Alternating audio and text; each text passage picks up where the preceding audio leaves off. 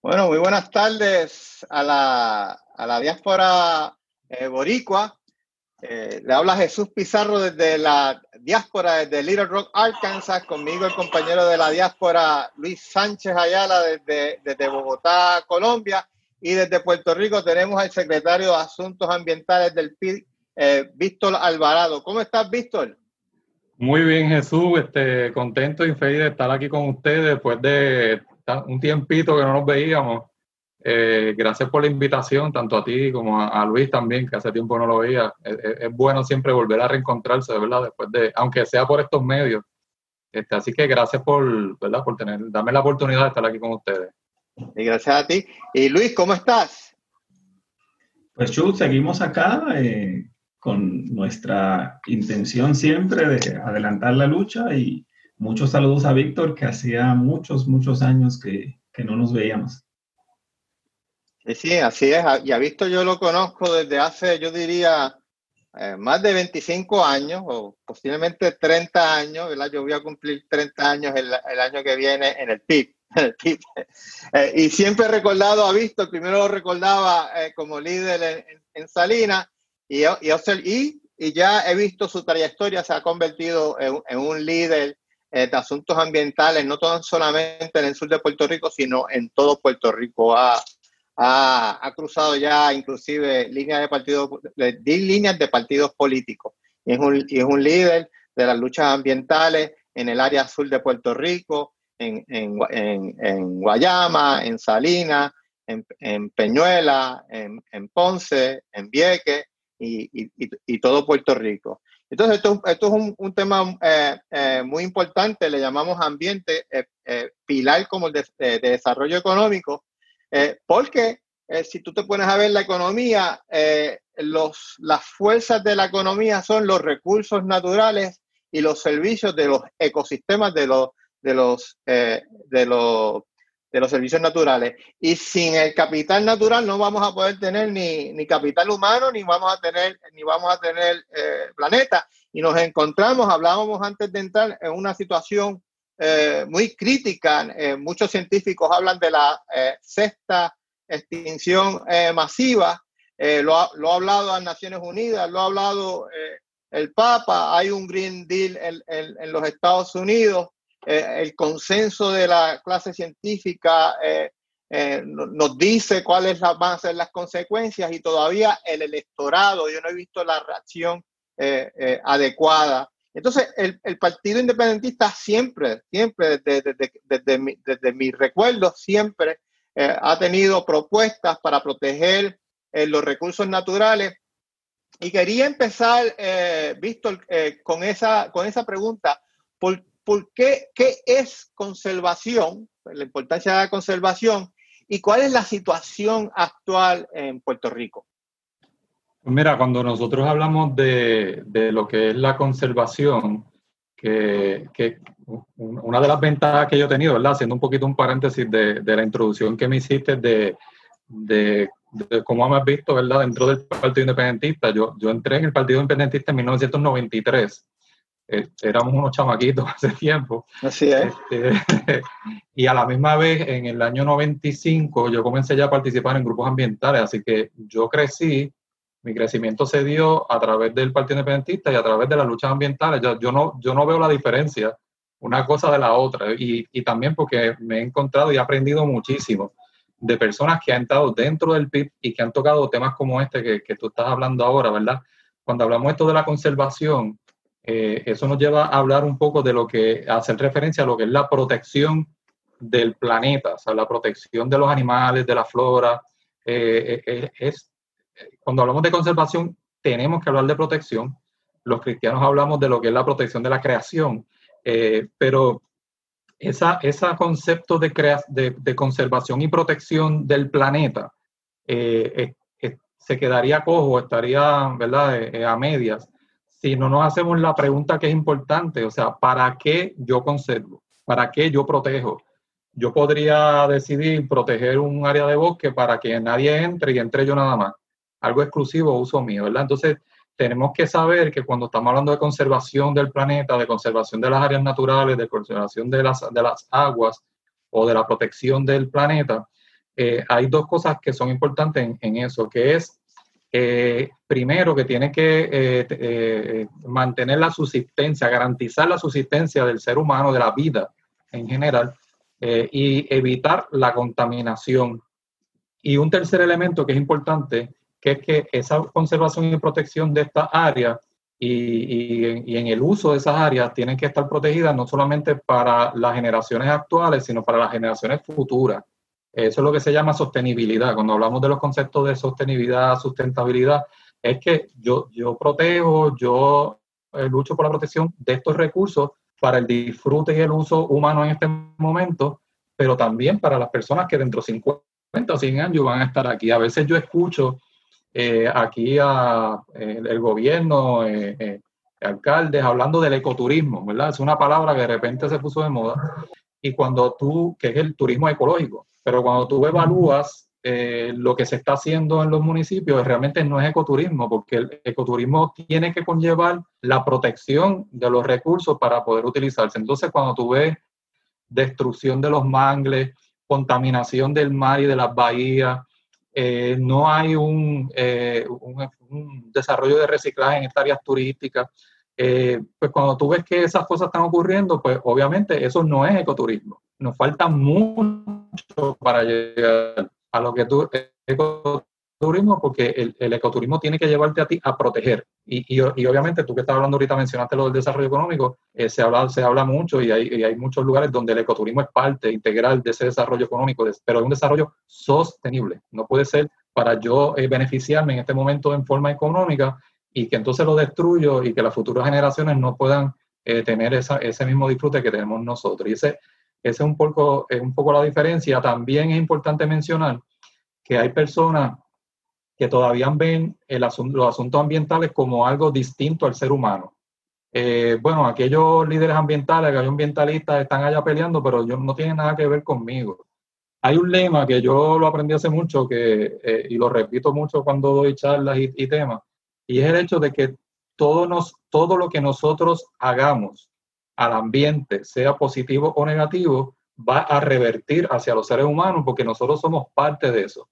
El ejemplo claro es lo que está pasando actualmente con la planta de carbón en Puerto Rico, donde esta planta y las cenizas que están regadas por allí ya han contaminado el agua, están contaminando el aire y eso ya tiene un efecto, ya se ve un efecto en la salud las personas que viven cerca de la planta de carbón. Así que el daño ambiental que estamos causando al quemar carbón para generar energía, ya lo estamos viendo en la salud de las personas. Así que nosotros como seres humanos tenemos que estar conscientes de que hay esa relación, eh, es importante, eh, de que nosotros somos parte de este ecosistema y que todo lo que nosotros le hagamos al ambiente va a revertir, eh, en algún momento va a revertir hacia los seres humanos. Muchas gracias, Víctor, por esa introducción al tema y quiero saludar al compañero de, de Nueva York, Eric Ramos Rodríguez. Eric, ¿cómo estás? Sí, estamos muy bien por acá, por Nueva York. Saludos, Víctor. Saludos, Eric. Qué bueno verte otra vez. Y saludos, Luis y, Jesús. Saludos. Y al compañero eh, desde la diáspora en Florida, Abimael Rodríguez. Eh, ¿Cómo estás, Abimael? Saludos, Chu. Saludos, Víctor. Saludos a Luis, a Eric. Un abrazo desde la Florida, desde la diáspora. Sí, sí. Excelente. y se me olvidó decir al principio del programa, recordarle que estamos exactamente a 10 días el eh, límite, para la fecha límite para solicitar el voto ausente. La fecha límite es el 19 de septiembre.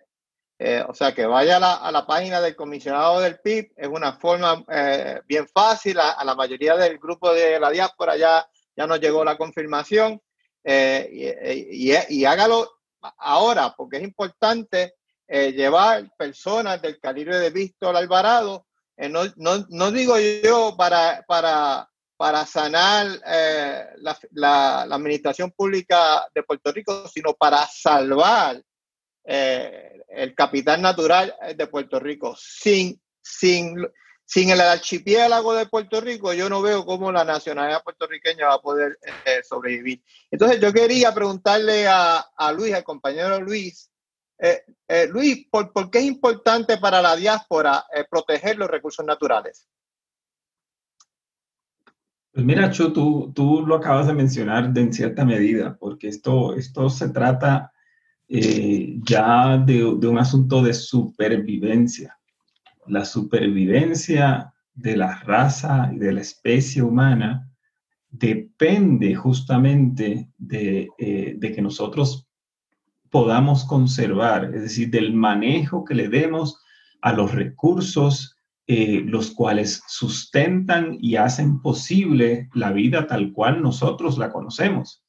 El hecho contrario, eh, si nosotros seguimos el ritmo eh, de depredador que llevamos hasta este momento, simplemente estamos llamados a la extinción. Por lo tanto, esto no es solamente un asunto de la, de la diáspora, Claro que nosotros desde la diáspora vemos desde afuera Puerto Rico y queremos que, que Puerto Rico, la isla de Puerto Rico, eh, pues se continúe eh, y pueda desarrollarse eh, para el disfrute tanto de nuestros hermanos y hermanas puertorriqueños y puertorriqueñas que están allá, eh, pero que también esto es, esto es un asunto planetario, como, como te digo, es un asunto ya de supervivencia que requiere de la inmediata acción, inmediata y contundente acción de todos nosotros y todas nosotras, pero ya en este momento, desde acciones mínimas hasta grandes acciones que requieren de la atención de nuestros gobernantes eh, para que eh, justamente nosotros podamos eh, garantizar que nuestro planeta pueda seguir sustentando la vida tal cual la conocemos, porque te, lo pongo de una forma sencilla. Todos nosotros necesitamos y nos gusta tomar agua limpia, respirar aire puro.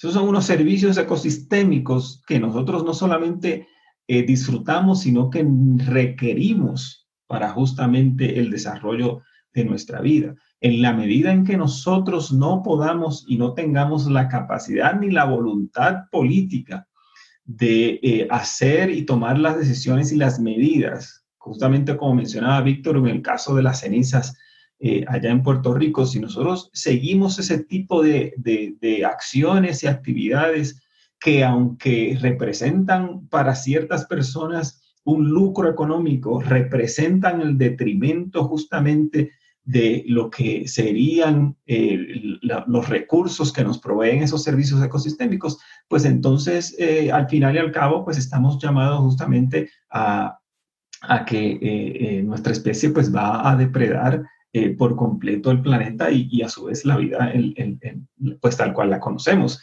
Hay un dicho porque pues eso no solamente es en Puerto Rico, es, es en, en, muchas otras partes del planeta. Aquí en, en, en Colombia tenemos justamente esa, esa, coyuntura entre la explotación de oro y, y, y la conservación del agua. Y, hay, un, hay un dicho justamente acá y es que pues nosotros podemos vivir sin oro, pero sin agua no. Eh, y, de eso justamente es, es, lo que se trata. Así es, así es. Y eh, Abimael, te quería preguntar, ¿verdad? Eh, tú como yo, yo creo que vi, eh, vimos la lucha eh, de, de la, lucha en contra del depósito de cenizas en, en tu pueblo, en Peñuela. Eh, ¿Por qué fue importante para ti esa victoria de la prohibición del depósito de cenizas tóxicas en Tallaboa, Peñuela? ¿Pudieras expresar tus sentimientos relacionados a ese tema? No te escuchamos. Está apagado tu micrófono, Abimael. Ahora, ¿me escucha? Sí. Sí, eh, fue bien importante, pero para, para, para aclarar por qué es importante esa victoria, la lucha contra la ceniza en Peñuela, un poquito de historia resumida. Por más de, poco más de 60 años, eh, el, pueblo de, el pueblo de Peñuela, específicamente el barrio Tallabo Encarnación, Tierra de Valiente, ha estado luchando y ha estado al frente de varias luchas desde que establecieron las petroquímicas allí, desde que las cerraron, las explosiones que hubo en las petroquímicas, ese barrio siempre ha sufrido el embate de la contaminación. Actualmente, aunque está cerrada la petroquímica, todavía hay contaminación dentro de ese cementerio de, de tubos y chatarra, como yo le llamo.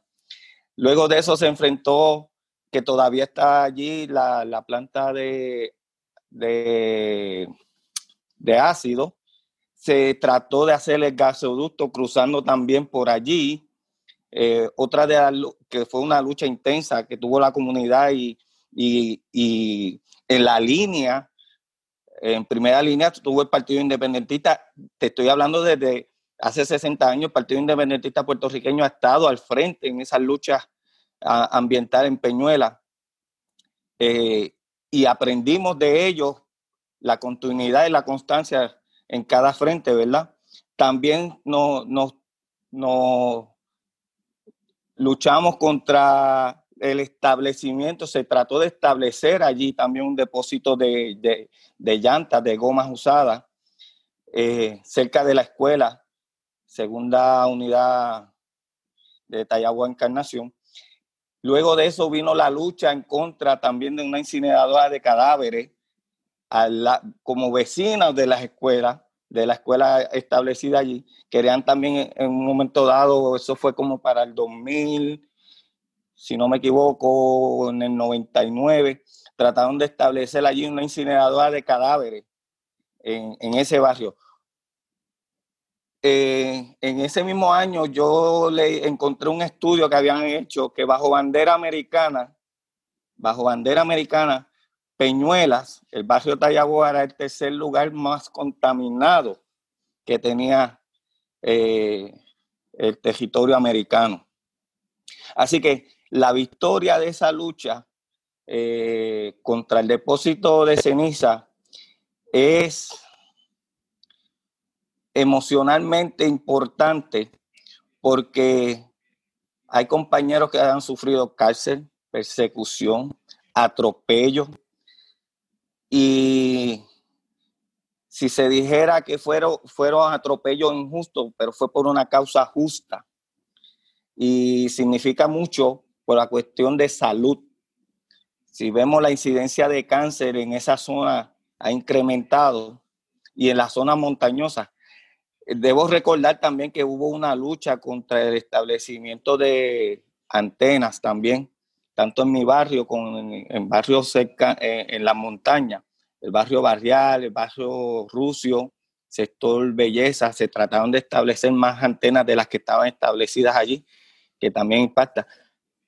Se trató también eh, eh, la lucha contra el establecimiento de un parque, eh, del parque eológico eh, que se estableció en Santa Isabel. Querían establecerlo en Guayanilla. Ahí también en el barrio Tallaboa, el pueblo de Peñuela, el Partido Independentista ha estado eh, siempre presente. Así que es una victoria que significa mucho porque honra también a los primeros compañeros como García González, Manuel Díaz, entre otros, que encabezaban esas luchas en aquel momento, que esa semilla patriótica y esa semilla del amor al ambiente fue transmitida de generación en generación hasta el sol de hoy, que aún continúan. Así que eso es lo que significa esa gran victoria del de, del depósito de ceniza en Peñuela. El homenaje a aquellos que nos enseñaron a valorizar el ambiente, el homenaje a aquellos que no pudieron ver este triunfo, pero que sí nos dieron las bases y, y- y- principios para continuar la lucha. La- la- las veces que pude visitar eh, campamentos, porque ya estaba en Estados Unidos, eh, las dos veces que viajé a Puerto Rico, fui allí solidario con mis compañeros, estuve compartiendo con ellos en apoyo, en solidaridad, solidaridad y desde acá siempre estuve eh, al tanto de lo que estaba ocurriendo. Así es, así es, y allí uno de los líderes que, dirigió esa lucha eh, es Víctor Alvarado, que ha sido una lucha eh, de- a, a través de toda la costa sur de Puerto Rico, ¿verdad? Porque, porque esta compañía eh, produce, hace la contaminación en Salinas, en Guayama, y luego va a depositarla a, a- Peñuela. O sea, eh, Víctor, ¿cuál es la situación eh, actual? ¿Y qué propone el PIB para, para eh, resolver este problema de raíz y para siempre? Mira, este, hay algo bien importante, mezclando tu pregunta con, con lo que Abimael estaba explicando. Yo recuerdo que en los años 90, antes que se estableciera la planta de carbón en Guayama, una de las áreas eh, que, se, que se señalaba que era la más contaminada en Puerto Rico era el área de Barceloneta. Y uno de los planteamientos que hacíamos desde los grupos ambientales hasta dentro del Partido Independentista era que si la planta de carbón se construía en Guayama, entonces Guayama se iba a convertir en, en, una de las áreas más contaminadas y eso fue lo que pasó. Actualmente yo siempre pienso, y esto lo comparto con mis hermanos de, Peñuela, hermanas de Peñuela, siempre les digo que en Puerto Rico parecería que hay gran, dos grandes zafacones, donde todo lo que no se quiere se envía ahí, que es el área de Peñuela y el área de Salinas y Guayama. En Salinas tuvimos en un momento dado hasta la, dudosa reputación de tener hasta unos avestruces, yo no sé si algunos de ustedes se acuerdan, que no los querían en Estados Unidos porque los avestruces tenían garrapatas, los enviaron a Puerto Rico no lo podían llevar al área, al área norte porque allá estaban las vacas lecheras y entonces pues las enviaban a, Salinas en el área sur y eso prometieron un desarrollo económico y bueno, eh, la carne de avestruz iba a estar por todos lados, eso iba a traer miles de empleos y eso nunca quedó en nada. Y así es lo que nos han vendido por mucho tiempo. La situación ambiental ahora mismo es bien crítica en Puerto Rico, eh, especialmente en el área sur, eh, porque en el área sur por ejemplo, tenemos las grandes empresas o las grandes compañías que generan energía en Puerto Rico. Por ejemplo, la, corporación, la de la Autoridad de Energía Eléctrica, que está en Aguirre, la más grande que produce energía en Puerto Rico, y es la número uno en contaminación del aire en todo Puerto Rico. La número dos es la planta de carbón, que es la que también tenemos en nuestra zona. Así que también tenemos esa dudosa reputación de que las dos plantas que más contaminan en todo Puerto Rico la tenemos en el área azul con el agravante de que la planta de carbón también produce ceniza tóxica que ya se ha comprobado científicamente que contaminó el acuífero en el área de la propia planta en Guayama y que durante los pasados 18 eh, años ha estado desparramando sobre 2 millones de toneladas de ceniza en 14 municipios en Puerto Rico. ¿Verdad? Que eso es otra lucha, ¿verdad? Porque ya logramos a través de las leyes de que, se, de que no se depositen más cenizas en Puerto Rico, eso es un paso, pero tenemos que seguir luchando para que cierren la planta, para que se monitoreen las áreas que han sido contaminadas con ceniza y que se remuevan. Todo esto que le estoy hablando está en el programa ambiental que Juan Dalmau presentó hace dos días. Eh, en términos de, de, la experiencia del Partido Independentista junto con las comunidades en esta lucha, este, no es que nos fuimos a tirar fotos de repente porque nunca hemos participado, sino que hemos estado ahí, por eso es que podemos proponer que la AES tiene que asumir su responsabilidad y si hay que llevarlo a los tribunales, se llevará a los tribunales para que suma su responsabilidad en la contaminación. Y, por último, no podemos seguir haciendo contratos con AES, uno no hace contratos con asesinos ambientales. Así que eh, la era de la AES se acabará en Puerto Rico cuando Juan Dalmau sea gobernador, porque no vamos a generar ningún contrato con esa empresa, esa empresa hay que sacarla de Puerto Rico. Pero así como ha pasado con, con esto de, la, de los asuntos ambientales, eh, con el área de la, de la ceniza, también ha pasado en muchas otras áreas. Y entonces, pues, una de las grandes eh, problemas, ¿verdad?, que tenemos en Puerto Rico, y ahorita tú mencionabas al principio del programa lo del cambio climático. Aquí realmente me parece que no se ha tomado muy en serio la situación del cambio climático. Cuando tú miras las leyes que se han aprobado, eh, cuando tú miras lo que está pasando en la Autoridad de Energía Eléctrica, o sea, a la Autoridad de Energía Eléctrica en este momento está proponiendo gastarse 18 mil, 20 mil millones de dólares para aumentar la quema en Puerto Rico de un 40 a un 70%, la quema de lo que ellos llaman gas natural, que es gas metano. Este, y entonces, esa promesa de que eh, al año 2050 vamos a estar generando 100% de energía renovable en Puerto Rico, si se aprobara lo que la Autoridad de Energía Eléctrica está proponiendo, no vamos a llegar.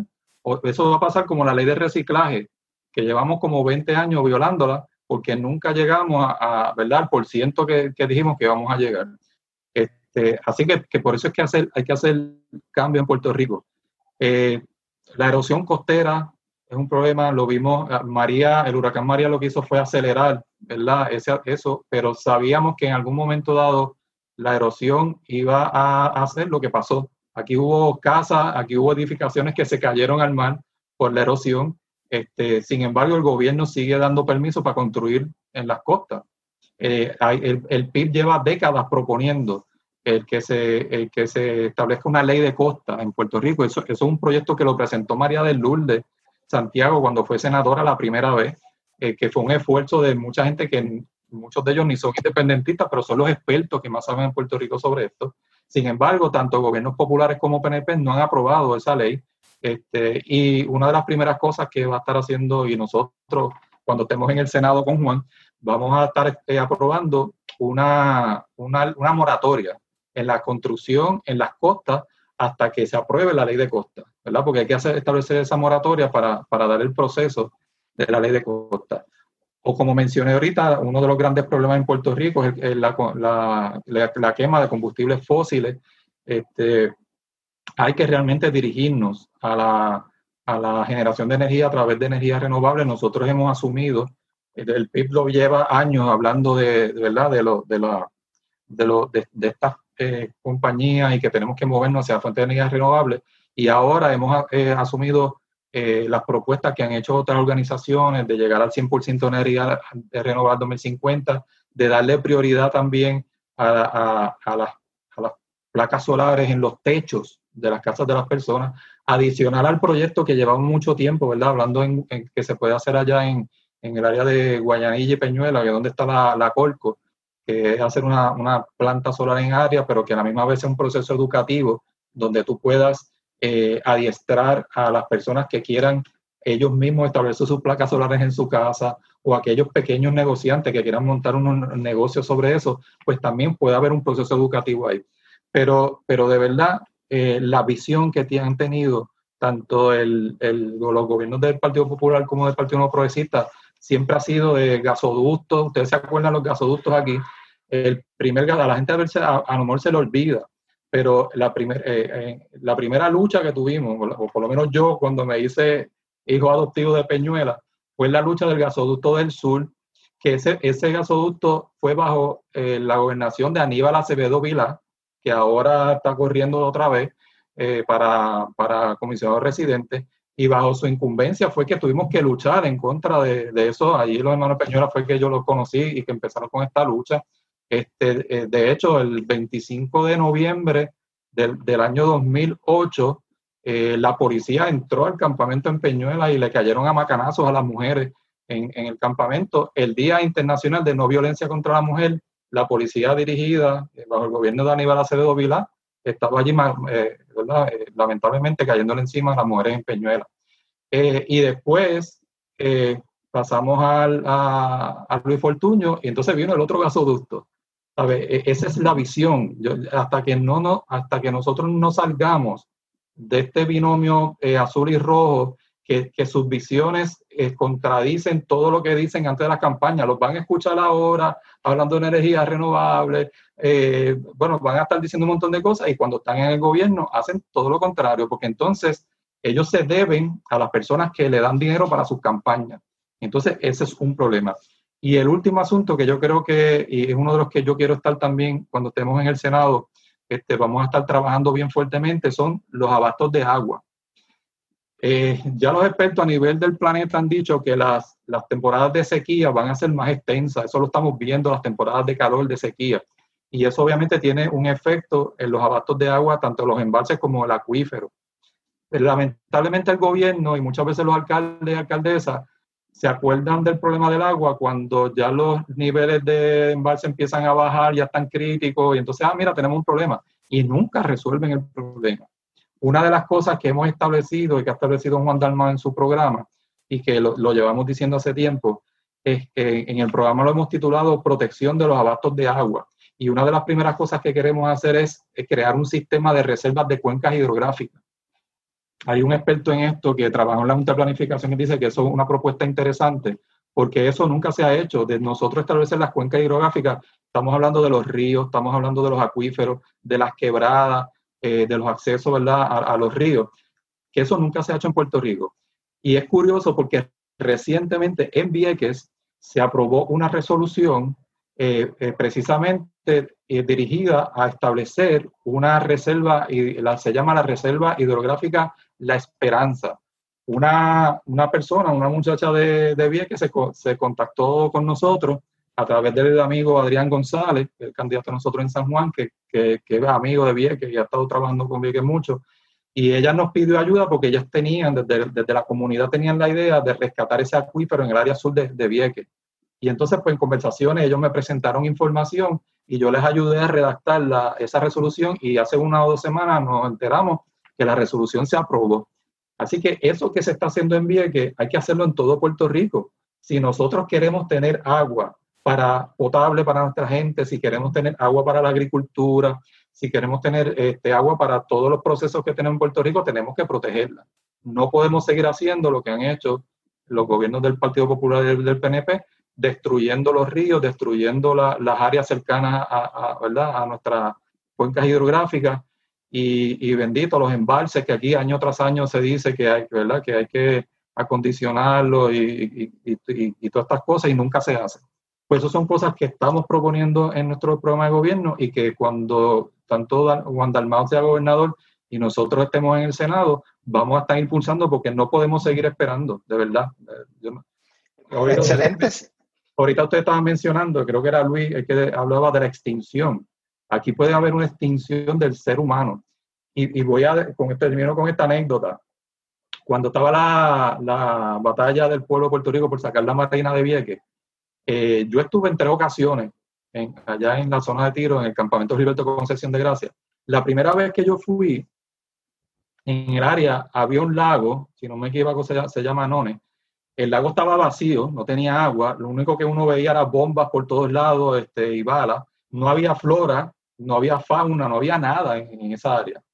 Tres meses después yo volví y a los tres meses, a los tres meses la laguna tenía agua, eh, había flora, había mariposas, habían animales, nos encontramos, me acuerdo que nos encontramos unos patitos y los llevamos hasta el lago y allá se encontraron con su mamá. O sea, miren cómo cuando el ser humano eh, eh, le da espacio a, la, a la planeta a regenerarse, lo hace. Pero si nosotros seguimos destruyendo el planeta, la extinción va a ser nosotros, porque el planeta solo se regenera. Si, si los humanos no existiéramos, el planeta se regeneraría solo. Y eso es lo que no podemos hacer. Por eso desde el principio estamos hablando de la conservación y estamos hablando de lo que es la sostenibilidad. Nosotros tenemos que hacer un país de Puerto Rico más sostenible en términos de cómo nosotros utilizamos lo- la, eh, ¿verdad? La, la naturaleza, el ambiente y cómo nosotros permitimos que nuestros hijos, nuestros nietos y bisnietos tengan esa misma oportunidad que nosotros queremos. Así es, así es, y así debe ser. La aspiración de toda comunidad, no digo yo país, de cualquier comunidad debe ser lo que también el PIB eh, llama la soberanía alimentaria, es decir, eh, tener la capacidad de producir su propia alimentación eh, y, y eso solamente lo puede hacer si conserva y protege los recursos naturales. Entonces yo quería ir moverme a donde Eric. Eh, Eric, ¿tienes algún comentario, pregunta de seguimiento a lo que ha dicho eh, Víctor y los compañeros? Sí, eh, yo quisiera eh, empezar planteando que es como un niño de los 70 y los 80 crecí observando a, a la gente, a la militancia de mi partido, del Partido Independentista Puertorriqueño, del cual mi padre era militante también, eh, haciendo trabajo ambiental en las playas de mi pueblo, de Cabo Rojo.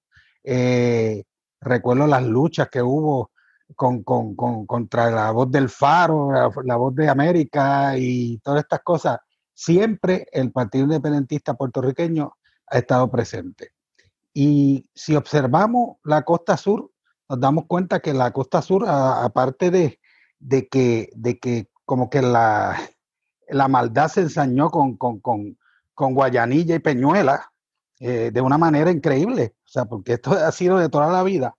Eh, tenemos el bosque seco, tenemos esa, esa laguna de Guánica que, que una vez se trató de, se canalizó para, para, para un proyecto agrícola y luego ahí quedó y, y es un cuerpo de agua que, que podría regenerarse, creo.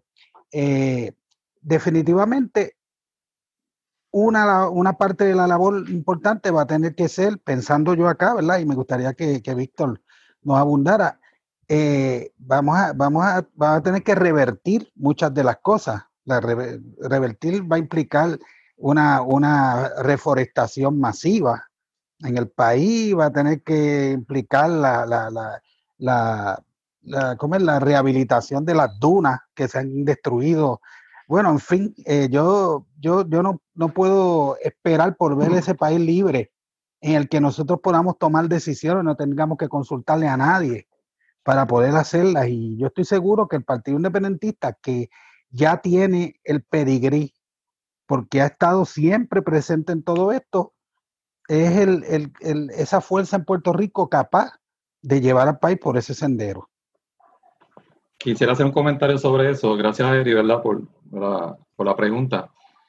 Hace una semana yo estuve caminando en Sidra y Calle con nuestra candidata al Senado, María de Lourdes Santiago, eh, y una de las cosas que nos dimos cuenta, tuvimos en, en, varias urbanizaciones, es que en esas urbanizaciones no había ni un árbol. El sol que azotó ese sábado fue una cosa increíble. Y una de las cosas que nos, nos dimos cuenta es que no hay, no había árboles donde uno protegerse. De hecho, el, el, programa de gobierno del Partido Independentista incluso incluye un, un área específica donde eh, la, la, reforestación de las urbanizaciones, ¿verdad? Y de, y de, las comunidades. Hay que, hacer una, hay que hacer una reforestación a nivel nacional, incluyendo los manglares. Nosotros tenemos que empezar a, a sembrar los mangles porque aquí, lamentablemente, se están destruyendo los manglares. Los manglares tienen un montón de funciones y una de ellas es protegernos. Recuerden lo que yo les dije, todo lo que le hagamos al ambiente repercute en nosotros. Estamos destruyendo los manglares y una de las funciones de los manglares es protegernos a nosotros de los vientos de los huracanes y tormentas. Si destruimos esa barrera natural, pues obviamente eso va a tener este, unas consecuencias en, en, en, nuestras comunidades. Y no es un desastre natural. A mí no me gusta la palabra desastre natural porque el huracán no es un desastre natural, es un fenómeno natural. El desastre está porque nosotros destruimos el manglar, los vientos llegan directo a la comunidad, construimos donde no debemos construir, este, deforestamos en los sitios donde, donde no se debe deforestar.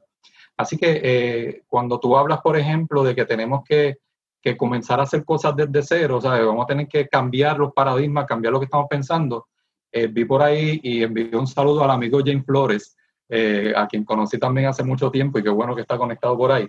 Y él, y él trae un ejemplo que yo creo que hay que traerlo. Hablaron ahorita de la agricultura. Él pregunta, no he, no he visto que han hablado nada de Monsanto.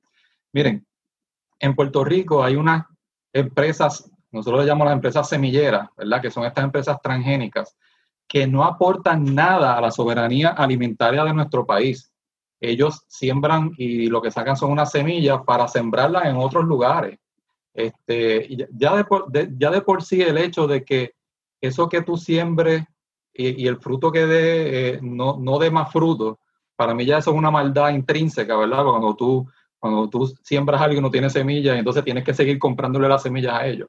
Pero esas semilleras en Puerto Rico no solamente no aportan nada a la soberanía alimentaria del país, eh, sino que lo, los mejores terrenos agrícolas en Puerto Rico los tienen ellos. Y no solamente Monsanto, aquí hay otras varias, varias empresas.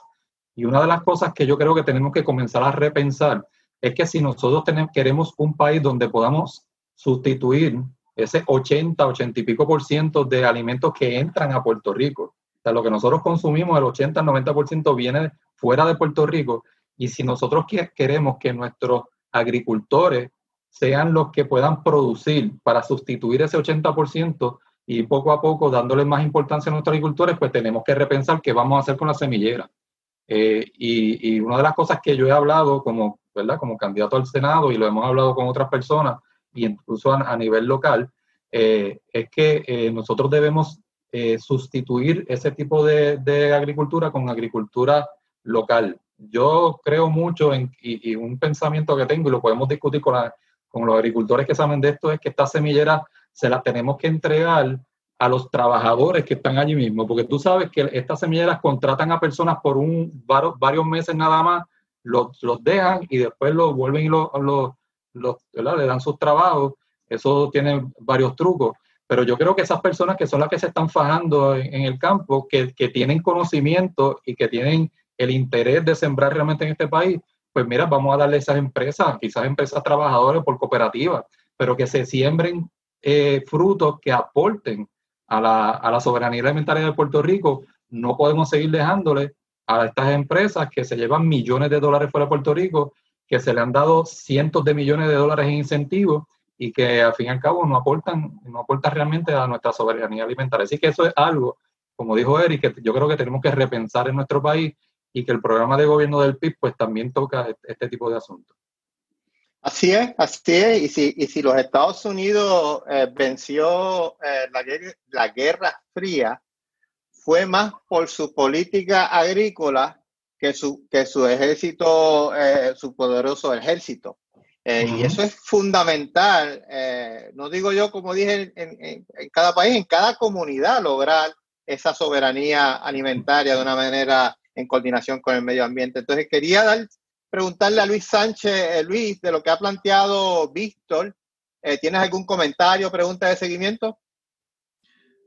Mira, a mí me parece fundamental lo que menciona Víctor y lo que ha planteado, eh, porque son cosas que en la cotidianidad no se piensa en eso y pensamos que, que, que, son cosas que no nos afectan directamente.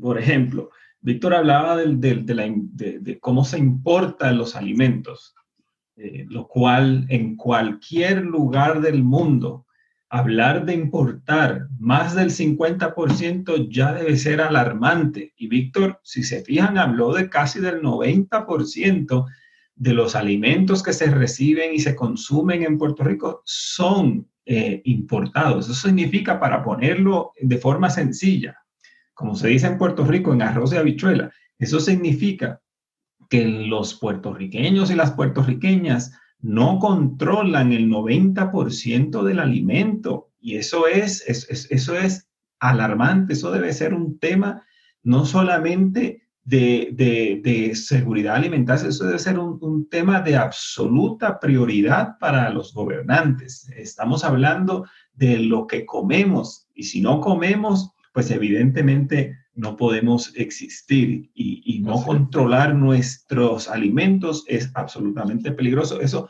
más bien, eso nos llama a la desaparición como sociedad.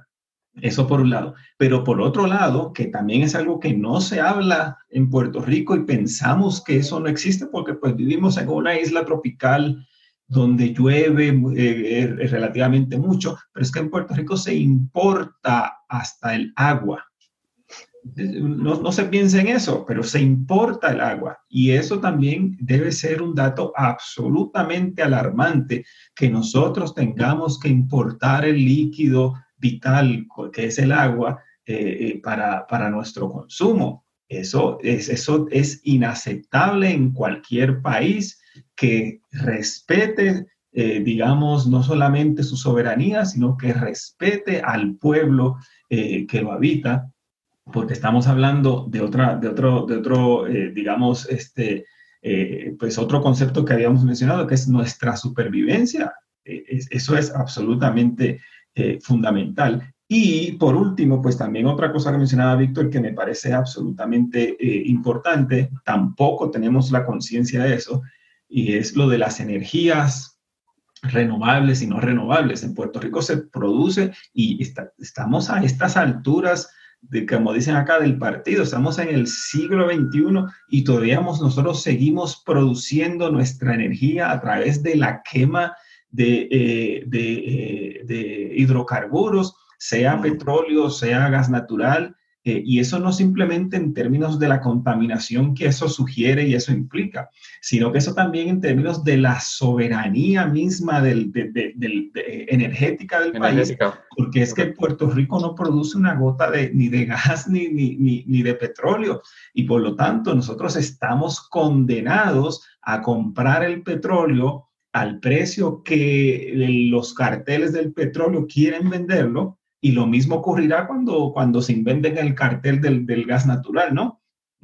Eh, y, y, eso entonces no solamente es ultra costoso, sino que también va en detrimento del mismo desarrollo eh, de cualquier país. Y, y, que en, esto es, en estos niveles, en términos de, del siglo en el que estamos, eh, donde los países desarrollados hace ya décadas desmontaron la energía por, por, quema de carbón, en Puerto Rico se esté hablando de energía producida por carbón, eh, debe caerse la cara de vergüenza a los gobernantes de que eso esté pasando. Eso, eso, lo, que, eso lo, que, lo que evidencia es la incapacidad y la ineptitud de esas personas para estar al frente de las riendas de un país.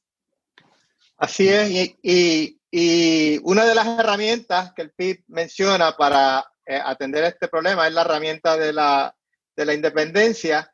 Y entonces quería que nos comentaras, Víctor, eh, los Estados Unidos es uno de los pocos países, creo que de 193 países en las Naciones Unidas, creo que 186 países firmaron el Tratado de París y uno de los que se salió del Tratado de París, que es el tratado, es, el acuerdo de todos los países para resolver el, problema del cambio climático, que es un problema existencial, eh, se salió y por ende también saca a, las colonias que pertenecen a los Estados Unidos eh, ¿Nos pudieras comentar de ese problema de que los Estados Unidos se haya salido del Tratado de París y cómo y, qué podemos hacer eh, ante esa situación? Pues mira, obviamente eso, eh, eso agrava más o eso expone más, es la palabra, eso expone más nuestra situación colonial. Hay mucha gente que, que a veces no entiende o, o piensan que esto de la, de la condición colonial no nos afecta a nosotros en nuestro diario vivir. Eh, y el hecho de que, por ejemplo, Puerto Rico, por un lado, en términos ambientales, no pueda mantenerse como país dentro de este tipo de, de, acuerdos con otros países, ¿verdad? En caso de, de eh, lo que, que, estás mencionando de, de, París, el acuerdo de París o otro tipo de acuerdos, eh, hay, hay incluso acuerdos que se hacen a nivel regional aquí en, en, nuestros países cercanos y tampoco podemos participar de ellos porque estamos como un apéndice de Estados Unidos que en este momento tiene un, presidente que, dice que el cambio climático no existe, que eso el cambio climático es algo de los chinos de los comunistas, cuando, cuando incluso eh, vemos lo que está pasando aquí eh, en términos de, del clima. Eh, mira lo que, lo que pasa con los huracanes, eso se había dicho ya hace tiempo, los expertos ya habían dicho que los huracanes iban a ser más fuerte, cada vez más fuerte, quizás con eh, eh, en menos cantidad, pero que iba a tener más intensidad, cosas como esa, y eso ya ha afectado a Estados Unidos y eso es parte del cambio climático. Así que el hecho de Puerto Rico no poder determinar hacer acuerdos con otros países, eso afecta a nosotros, a los que vivimos aquí, a los hermanos de la diáspora donde están ustedes, porque entonces no podemos protegernos a nosotros y ni llegar a ese tipo de acuerdos con otros países. Obviamente la única herramienta que nosotros tenemos, y yo creo que eso cada vez se nota, incluso las personas que todavía se resisten a, ver la independencia como, una opción, eh, saben que bajo esta condición colonial, Estados Unidos va a seguir haciendo lo que nos dé la gana. Y ahorita mencionábamos lo de que el 80 o 90% de los productos vienen de afuera y en parte muchas veces es por las leyes federales que nos aplican a nosotros, ¿verdad? Que tampoco podemos romper con eso. Este, pero, eh, eh, pues, nosotros tenemos que buscar eh, el nosotros tener más poderes. Aquí se habla de poderes soberanos, ¿verdad? Porque hay gente que también le, le da miedo decir la palabra independencia cuando sabemos que hay cientos de países que son independientes, empezando por Estados Unidos, que es un país independiente, este, y otros tantos que incluso, mira que, mira qué curiosidad, antes a ti te decían, eh, ah, lo que pasa es que ustedes tienen que ser como República Dominicana, pues váyanse para República Dominicana. Entonces, yo hace tiempo no escucho eso porque, porque la economía en República Dominicana ha crecido. Eh, ya yo no escucho las personas de República Dominicana viniendo en balsa para Puerto Rico. Eh, y entonces, pues ahora nos hablan de Cuba y Venezuela. siempre, siempre tratamos de echarle la culpa a, otros países y buscar alguna excusa para no buscar nuestra propia soberanía pero hay muchos países que nos dan ejemplos de lo que es ser independiente. Y obviamente cuando a mí me preguntan, ¿y qué vamos a hacer cuando seamos independientes? Pues lo mismo de ahora, seguir trabajando, seguir echando para adelante y establecer y decidir nuestro propio futuro. Si queremos mantenernos en el Tratado de París, pues nos mantenemos en el Tratado de París. Si queremos hacer arreglos, acuerdos económicos, oigan, ustedes se acordarán aquella vez que Hernández Colón, hace algunos años, eh, con mucho orgullo dijo que tenía un grupo de personas que fueron a Japón y que iban a establecer. ¿Y qué pasó? Pues cuando el, el, los Estados Unidos se enteró, los mandaron para acá y dijeron, no, es que ustedes no pueden hacer eso. Ustedes no recordarán, creo que fue en los tiempos de Fortuño, si no me acuerdo, que hablaron de los chinos. Aquí hubo un alcalde que hasta empezó a poner los letreros en chino porque los chinos ya venían para Puerto Rico, iban a inv- invertir en China. ¿Y qué pasó? Tampoco pasó nada, porque Puerto Rico no tiene ese poder. Aquí nosotros dependemos de lo que, de lo que lamentablemente, lo que diga Estados Unidos por ser una colonia. Así que el esfuerzo grande que el Partido Independentista tiene que hacer y aquellos independentistas que no militan en nuestro partido y aquellos que están descubriendo en este momento que la independencia es la opción que tiene Puerto Rico, yo creo que es explicarle a la gente en arroz y habichuela cómo es que eso nos afecta diariamente. No es algo que nos afecta cada cuatro años. Esto es algo que nos afecta todos los días. Y, y- explicarle eso a las personas, eh, eh, yo creo que es un, gran reto. Excelente. Ahora yo quiero preguntarle a los compañeros, eh, ¿verdad? ¿De qué, manera la diáspora puede ayudar? Una manera es solicitar el voto ausente cuanto antes. Y quiero comenzar por Abima- Abimael. Eh, Abimael, ¿de qué manera nosotros en la diáspora eh, podemos ayudar eh, para que Puerto Rico proteja sus, sus recursos naturales y por ende tenga la base para un desarrollo económico? Abimael. Sí, desde la diáspora podemos hacer muchas cosas, desde llevar el mensaje a los mismos puertorriqueños establecidos aquí y hermanos latinoamericanos que le interesa el caso de Puerto Rico, llevar el mensaje. Hay tres cosas sencillas que, que, que a nivel mundial necesitamos, que es el aire, ¿verdad? El agua para poder sobrevivir y obviamente eh, sembrar para, para alimentarnos. Eso es y, y- y- y todo tiene que ver con el ambiente. Eh, la aportación desde la diáspora sencilla, educación. La base principal es educar. Ya aquí, en, aquí donde yo vivo, cuando yo voy en mi carro y veo que ya el chinal está en abandono, no me falla. Al par de meses están, tumbándolo para establecer que una finca de cemento, otra urbanización, otra urbanización pero Puerto Rico no se puede llevar al paso de, de Estados Unidos, Puerto Rico no se puede llevar al paso de una metrópolis. Puerto Rico es una isla de 100 por 35 que tenemos que cuidar. Tenemos que educar tanto en Puerto Rico como a los puertorriqueños establecidos en Estados Unidos la importancia de conservar el ambiente. Hay gente que le importa un comido, abrir la ventana del vehículo y lanzar eh, eh, la basura. Esa costumbre de encontrar basura y arrojar más basura porque utilizan lugares oscuros o menos transitados para lanzar basura y no saben que aquí no hay un planeta que podamos heredar. Este es el único que tenemos. Futuras, B. genera- nuestras futuras generaciones, ¿verdad? es- es- es- le tenemos que dejar un planeta seguro. Hay un punto bien importante que tocó el, el- el hermano y peñolano por adopción Víctor sobre, sobre eh, la- la- el asunto alimenticio, ¿verdad? Eh, es preocupante que el 90%, del 80 al 90% de, y, y- y también Luis Sánchez eh, lo tocó, de, de los alimentos en Puerto Rico son llevados de afuera, ¿verdad? Y es alarmante. Pero a ese paso vamos a, a nivel mundial. Y solamente lo único que podemos hacer por el momento es educar. Y segundo, ser la línea, como hemos sido siempre, de confrontación para proteger el ambiente en lo que liberamos nuestra patria para aquellos que le hicieron el daño, exigirle y pasarle la factura y que paguen por el crimen ambiental que han ocasionado en Puerto Rico. Tanto la Marina como todas esas empresas que han ido a enriquecerse, pero a costilla de lastimar, lacerar un pueblo la- el- en, en el asunto ambiental y en la salud. Que estén preparados porque muy pronto le vamos a pasar la factura y tendrán que pagar por el crimen ambiental que han hecho con nuestra patria.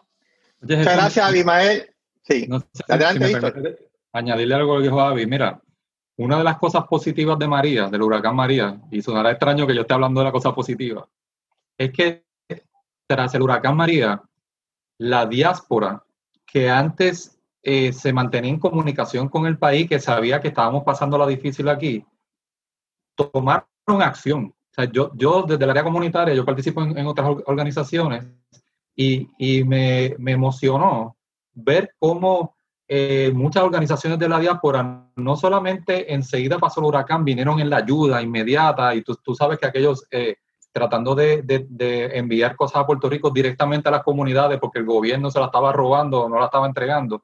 Este, pero después de eso, han habido ayudas, ayudas económicas, este, eh, en coordinaciones con universidades de Estados Unidos han venido a Puerto Rico a orientar a las comunidades. ¿sabes? Yo creo que lo, positivo de eso es que se demostró que la diáspora tiene un papel importantísimo que jugar en, en la recuperación realmente, en la recuperación nacional de nuestro país, empezando por las comunidades. Hay muchas cosas que se están haciendo que no se sabe, ¿verdad? Porque eh, se hacen y pues no, quizás no hace falta como tal de que se esté anunciando lo que se está haciendo, pero yo creo que la diáspora ha jugado un papel importantísimo en, en, cómo se ayuda a las comunidades a levantarse después del huracán y ahora con lo de las pandemias y con los temblores, ¿sabes? Nos ha tocado tres años bien difíciles aquí sí. en Puerto Rico. Sin embargo, gracias a ustedes que están allá, que también ha, ha, ha hecho su aportación, muchos de ustedes desde, desde, antes, pero yo creo que después del huracán María, eh, lo positivo ha sido eso, ese paso que ha dado la diáspora, y ahora es importantísimo eh, el voto el, el, en estas próximas elecciones, eh, porque eh, eso también nos ayuda a que todo esto que estamos hablando aquí, el mensaje que queremos llevar a la legislatura, el mensaje que quiere llevar Juan a la gobernación, tenga es, esa fuerza y ese apoyo de la diáspora allá en, Estados Unidos, ¿verdad? Y, con la aportación que hacen otras, otros de la diáspora de otros países, porque casi siempre hablamos de la diáspora en Estados Unidos, que, que quizás sean los que puedan tengan más facilidad de votar aquí en Puerto Rico, pero yo sé que hay muchos puertorriqueños y puertorriqueñas que están en otros países que están ayudando muchísimo también. Así es, así es. Eh, Eric, ¿algún comentario eh, final eh, para la diáspora o para Víctor? Sí, no, simplemente abundar un poco con relación a lo que acaban de decir. Eh, todo eso se ha hecho y siempre se va a seguir haciendo por, por ese nexo tan, tan, tan, tan, tan comprometido que tenemos con, con nuestro país, Puerto Rico. Eh, y aquí también se están discutiendo maneras de, de, ya seriamente se está planteando entre todos nosotros el, el, el que en la medida en que podamos e invirtamos en, en, en, en, microempresas o invirtamos en terrenos en Puerto Rico para salvarlo, porque sí. si, si los malos tienen acceso a esos terrenos y los siguen comprando, pues nosotros también tenemos que hacer lo propio, porque ese es nuestro país. Y si de alguna manera podemos ayudar, esa puede ser una manera. Excelente, excelente. Muy bien. Eh, Luis, ¿algún comentario final? No, solamente recargar, Chu, que eh, nosotros desde la diáspora, justamente porque comprendemos la gravedad de esta situación eh, y porque comprendemos, como mencionaba hace algún momento, que todo esto que hemos hablado, eh, lo que es, es evidencia de la incapacidad y la ineptitud de los que nos han gobernado por tanto tiempo, con mucha razón o mucha más razón aún, debemos entonces ponernos a la altura del, del, momento histórico, solicitar nuestro voto ausente y hacer nuestro aporte a través de ese voto, eligiendo personas capaces que puedan eh, eh justamente tener la, la, voluntad política de no poner paños tibios, sino de eh, atacar estas, estas problemáticas desde, desde la raíz. Candidatos como yo estoy seguro, Víctor Alvarado en, en, el Senado, por su trayectoria y evidentemente también como Juan Dalmau, que, lo, que, en su proyecto, en su programa de, de gobierno, eh, eh tiene como prioridad estos y muchos otros temas que, que, que los, los, que nos han gobernado por siempre, pues evidentemente no, no, no quieren, no pueden eh, no lo desean eh, hacer. Y muchas, muchas gracias, Luis. Y quiero recordarle al público que ya el programa de Juan Dalmao está disponible. Ya yo me leí el programa ambiental, son unas eh, 65 páginas. Está mejor que el Green Deal que se presentó allá en los Estados Unidos, lo, lo recomiendo. Eh, ha sido muy difícil cubrir, cubrir todo. Eh, y entonces quiero recordarle que el próximo miércoles tenemos a, a, Fernando Delgado, que es un líder muy conocido en Puerto Rico en el área deportiva. Vamos a hablar del tema sobre, sobre deporte e identidad nacional, incluyendo lo que está sucediendo hoy eh, con, el, con el Roberto Clemente, con el día de Roberto Clemente. Eh, los invito para el próximo miércoles. También nuestro compañero de la diáspora, Miguel Fiol, nos está invitando a una actividad virtual eh, en conmemoración al Visus Campo el 12 de, eh, septiembre. Vamos a hacer las gestiones para transmitirla también en la página de, de diáspora eh, con Dalmau. Es a las 6 de la tarde, hora central, o sea, creo que me parece que sería como a las 7 de la noche en Puerto Rico, o sea que va a poder ver la actividad en Tenería, en Ponce, que creo que se va a transmitir en vivo también a las 5 de la mañana, a las 5 de la tarde, y la actividad en Minnesota a las, a, a, la, a las 7. Y entonces no queríamos, eh, queríamos aprovechar a Víctor, que es candidato a senador por, por el distrito de Guayama. Eh, eh, Víctor, ¿cuáles son tus prioridades eh, como potencial eh, senador para el área de Guayama para el próximo cuatrienio? Que dicho sea de paso, es posible que muchos candidatos del PIB salgan electos en estas próximas elecciones. Víctor. Dios te, Dios te escuche, mira, yo, yo, obviamente hay un programa de gobierno, como tú bien estás diciendo, eh, que, que, nosotros vamos a estar impulsando desde el Senado, junto con otros compañeros y compañeras que vamos a estar allí. Eh, y, uno, y uno también tiene a nivel de distrito, ¿verdad? Tiene otras visiones. Por ejemplo, como mi área siempre ha sido el área ecológica, yo tengo, una, yo tengo una, un pensamiento de que nuestro distrito de Guayama podría ser el primer distrito ecológico de Puerto Rico. Eh, ¿Cómo nosotros podemos hacer eso? Pues te voy a dar tres ejemplos rapidito. Hay, hay pueblos, yo, de hecho yo tengo 15 pueblos dentro del distrito de Guayama. No es fácil, te lo estoy diciendo, estamos caminando, pero no es fácil caminar 15 pueblos. Pero ya yo desde antes había estado visitando muchos estos pueblos, viendo proyectos. Hay muchos proyectos buenos que se están dando en, en, en algunos pueblos que se pueden compartir con otros. Por ejemplo, en, el pueblo de Comerío, en un momento dado se llegó a reciclar el 60% de, de, los materiales. Y eso a mí siempre me llamaba la atención. Después del huracán María, eh, pues ese proyecto lamentablemente ¿verdad? bajó como un 9-10% y estuvieron a punto de cerrarlo. Y, llegó una, unas personas que, que, fueron a la oficina de Juan Dalmao de que, de que van a rescatar ese proyecto en Comerío. Y me parece que es una cosa increíble. A nosotros siempre nos han dicho que no todos los plásticos se pueden reciclar pues yo allí aprendí que sí, que todos los plásticos se pueden reciclar, ¿verdad? Aquí el problema es el mercado, a dónde tú lo llevas. Cuando tú tienes estas grandes empresas que necesitan grandes ganancias, pues obviamente te van a decir, pues aquellos que yo no le tengo muchas ganancias no los voy a tocar. Pero cuando es a nivel municipal o a nivel regional, yo puedo tener empresas de reciclaje que como el municipio no tiene que sacar grandes, grandes ganancias, sino que eh, pues, puede tener algunas ganancias, pero la importancia es el hecho del reciclaje, pues se puede hacer. Y yo tengo la idea de que de, después que Comerío, de hecho, ellos lo iban, ellos creo que en diciembre era que iban a presentar el proyecto y por lo de los temblores y la pandemia se ha atrasado todo. Pero yo tengo la idea de comenzar a hacer eso también en otros pueblos, en Salinas, en Guayama, quizás al principio como a nivel regional. Y saben que sí podemos tener empresas de reciclaje en cada municipio. Son pe pequeñas, no podemos pensar en, estas grandes empresas. Este, otra cosa es, por ejemplo, en el caso de Santa Isabel, en el caso de la agricultura.